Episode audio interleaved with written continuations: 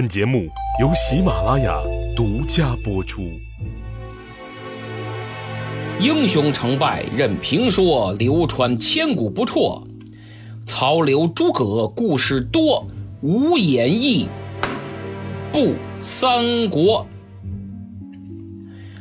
袁绍正在为立嗣的事儿犹豫不定，曹操也在为是进是退举棋不定。他本想暂且整顿军马，让百姓安心收种，待到秋收之后再进兵不迟。可没想到，曹丞相忽然接到情报，说刘备在汝南收了刘辟共都的上万人马，趁他征讨河北之际，要偷袭许都。得，这回甭犹豫了，许都要紧呐！于是曹操留下曹洪屯兵河上，虚张声势牵制袁绍，自己亲率大军火速回兵迎击刘备。一路上，曹操心里这个气呀！好你个刘备，真他娘成了打不死的小强了，居然敢抄本丞相的后路，看我怎么弄死你！星夜兼程的曹操，终于迎头截住了刘备。两军对阵，刘备终于见到了阔别已久的曹操。他仔细打量了打量，哎呦！比两年前青梅煮酒的时候瘦了，还有点憔悴。看来这官渡仓亭把他折腾的不轻啊！曹操见到了自己心心念念的刘备，顿时热泪盈眶。诸位可别误会啊，这不是老友重逢激动的，是气的。曹操用手点指：“好你个大耳贼！落难之时。”我对你待若上宾，天子面前还保举你续了家谱，做了皇叔，当上了左将军，又请你到府上青梅煮酒，我曹操可有半点亏待于你？而你恩将仇报，居然背信弃义，夺我徐州，如今又率兵偷袭许都，你这个忘恩负义的小人！刘备也火了，住口！你名为汉相，实为汉贼。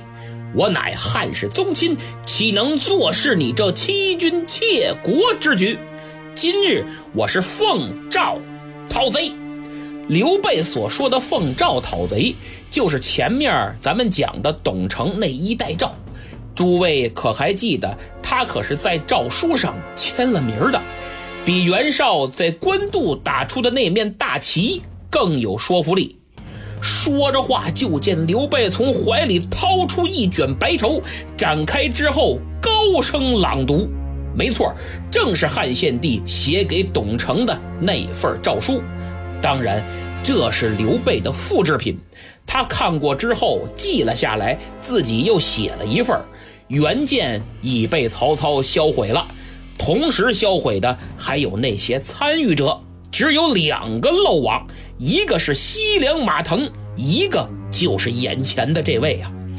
刘备在两军阵前高声诵读汉献帝的一代诏，对曹丞相来说，这个行为太直接、太打脸、太伤自尊了。曹操怒不可遏，一回头对身后的许褚大喝一声：“还不快将这大耳贼给我拿下，更待何时？”许褚催马向前，直取刘备。大将赵云跃马摇枪迎战许褚，二马盘旋，大战三十回合，未分胜负。正在此时。关羽、张飞率领人马忽然从斜刺里杀了出来，直接攻击曹操的侧翼。曹军防备不及，又远路而来，人困马乏，一下被杀得大败，退了几十里才安营扎寨。刘备以逸待劳，首战告捷，十分高兴。第二天。他再次率兵前往曹营讨战，曹操高悬免战牌，营门紧闭，无人应战。第三天、第四天，刘备依旧前来讨敌骂阵，但曹军还是无人搭理。刘备好生奇怪呀，嗯，什么情况啊？这是曹操手下猛将如云，怎么败一回就怕了？不可能，绝不可能！事出反常必有妖。可他作什么妖呢？正在百思不得其解之时，忽然探马来报。启禀主公，曹操已派夏侯惇抄后路，围困了汝南，不仅切断了我军的粮道，连押运粮草的贡都也被曹军围困。啊！哎呦！刘备心想：好厉害的曹操啊！这汝南可不能丢，丢了又连个立锥之地都没了，粮道也不能有失啊，否则这大军吃什么？他赶紧派关羽去救汝南，张飞去救贡都，同时命军士死守营寨，以防曹操偷袭。其实刘备多虑了，曹操那么多人马，打你还用偷袭？明袭就好使。刘备刚把关张二将派出去，人马也分走不少，曹军就前来进攻。刘备现在是兵少将寡，根本扛不住。曹操的攻势非常猛烈呀，眼看快守不住了，刘备决定弃营而走。可刚走没多远，就听见一声炮响，嗷！紧跟着金鼓大作，四面八方都是曹兵啊！完了，中埋伏了。幸亏赵云保驾，一路上左冲右突。好不容易冲出了重围，没跑多远，迎面又是一队人马拦住去路。为首一员大将正是高览。这高览立功心切，从袁绍那边弃暗投明没多少日子，急于表现，所以二话不说直取刘备。这赵云怎容得他如此猖狂，摇枪催马来战，结果一枪。就挑死了高览，随后护着刘备夺路而走。曹军紧追不舍呀，刘玄德心里这个急呀。可巧了，关羽、张飞带领各自的人马及时赶到，这才脱离困境。原来关张二人的营救任务均告失败，汝南已经被占领，刘辟、贡都都已战死。此时的刘备身边只有不到一千军卒，可谓狼狈至极呀。刘备领着这些败兵，一口气儿跑到了汉江。他站在江边，望着江水，陷入了迷茫。刘备再一次头无片瓦遮身，脚无寸土立锥。辛辛苦苦好几年，一夜回到了解放前呢，自己该何去何从呢？孙乾看穿了刘备的心思，他走过来，用手一指：“主公，过了这汉江，就是荆州刘表的地盘。现在刘表刘景升坐镇九州之地，兵粮足备。”更是和主公您同为汉室宗亲，咱们可以去投他呀！我愿前往荆州说服刘表。看到孙乾在自己走投无路之时挺身而出，刘备大喜呀！他拉着孙乾的手，激动地说：“多多仰仗先生了。”孙乾到了荆州，见到刘表。把刘备奇袭许都没有成功，被曹操打败，想要前来投靠一事说了一遍。为了能够达到预期目的，他展开了高超的外交手腕，除了陈说厉害，当然还耍了个小小的花招。他对刘表说：“本来我家主公想去东吴投靠孙权，是我劝说他来投靠您的。”因为景升公，您不也是汉室宗亲吗？从远近亲疏来说，我家主公不能背亲而相疏啊。再者，您一向以礼贤下士而天下闻名，来投靠您的人是络绎不绝，何况您的同宗兄弟呢？所以我认为您一定会接纳善待我家主公，否则将来传了出去，这天下人该说闲话了。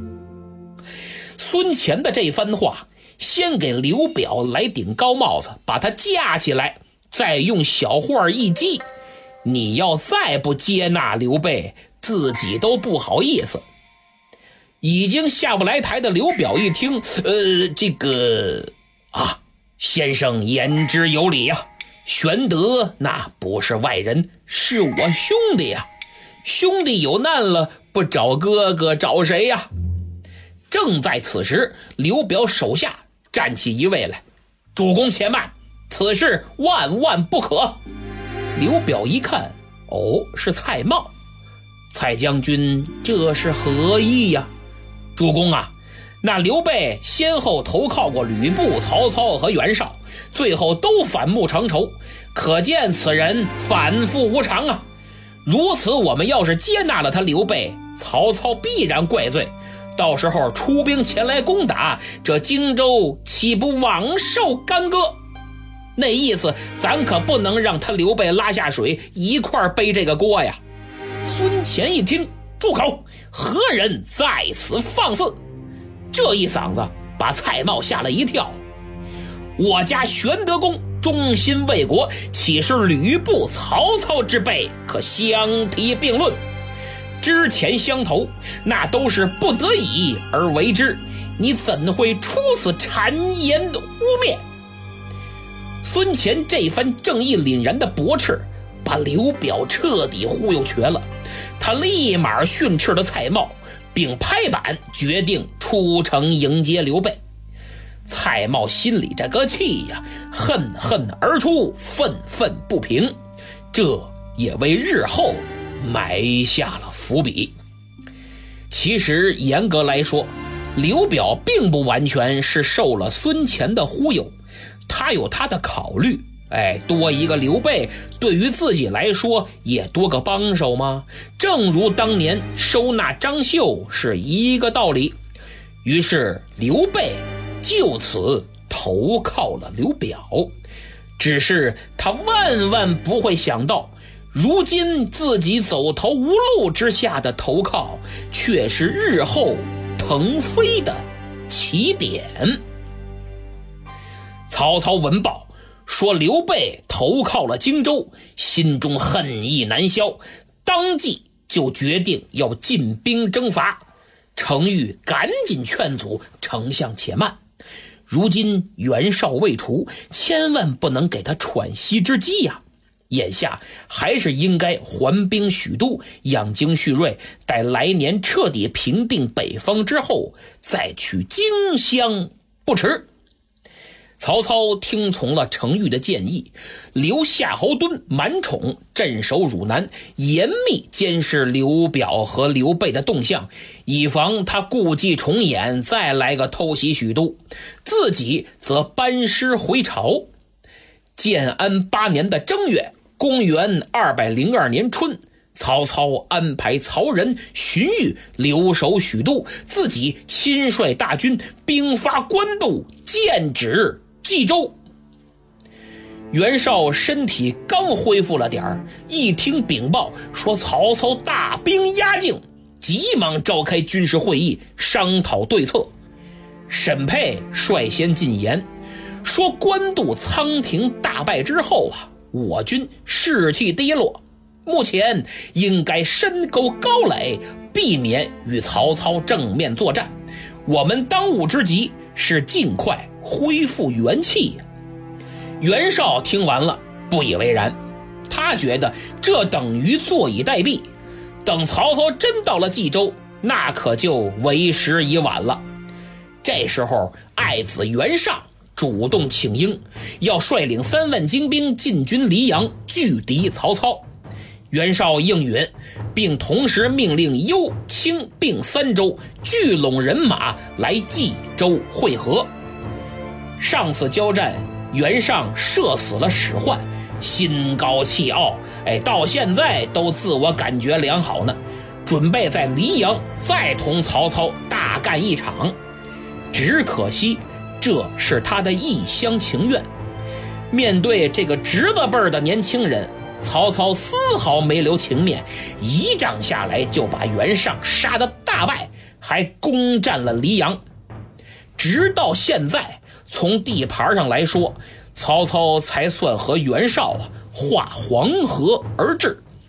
由此，大家可以想象一下，当时这袁绍的势力是多么的恐怖啊！袁尚兵败，黎阳失守，这就意味着冀州已经直接暴露在了曹操的枪口之下。袁绍闻报，又惊又气，当时旧病复发，眼前一黑，胸口一热，哇哇！是吐血不止，昏倒在地。原文说吐血数斗，我估计呀，罗老师有夸张的嫌疑。照这个吐法，估计五脏六腑都得吐干净了。手下一看，急忙上前抢救，好一顿忙活，袁绍才稍稍缓了过来。虽然保住了性命。却已是气若游丝，奄奄一息了。刘夫人一看大事不妙，也顾不了许多了，冲着袁绍直接就一顿喊：“袁尚能接班吗？你的位子是不是让袁尚来坐呀？”此时的袁绍已经是手不能写，口不能言了，他用尽全身之力，只是。点了点头，沈佩一看，急忙代写了遗书。等他刚刚写完，就见袁绍是大叫一声，吐血而亡。这位在东汉末年的前二十年能够影响天下大局的，出身名门望族、自带光环的。曾经做过讨伐董卓十八路诸侯总盟主的，当时势力最重、地盘最大的军阀人物，还是死了。可能有不甘心，有愤懑，有遗憾，有失落，但都不重要了。死亡对于死去的人来说是一种解脱，但。对活着的人，是一种开始。袁绍解脱了，可以安心了。他的儿子们却开始了，开始闹心了。袁绍一死，刘夫人马上以沈佩撰写的遗书为最高指示，袁尚领大将军衔，同时领四州的州牧。袁谭正在率兵赶往冀州的路上。他一听怎么着，老爹挂了，三弟继位，没自己什么事儿了，顿时就翻车了。他心想：我人还没上桌呢，黄瓜菜就凉了，这算哪门子事儿啊？我是老大，我接班才是名正言顺。冀州城里的巨变和袁绍的死讯，此时也传到了曹操的耳朵里。众谋臣的意见几乎一边倒，就是要趁机出兵拿下冀州。可没想到，这个时候却有另一个声音说道：“丞相且慢，不可出兵。”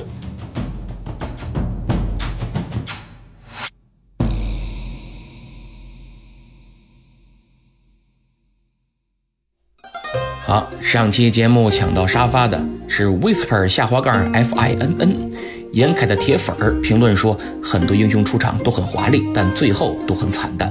这个问题我之前讲过，哎，越是年轻成就越大，越华丽越闪光的，往往在最辉煌的时候急转直下，原因就是自信爆棚，自以为是，潇洒过度。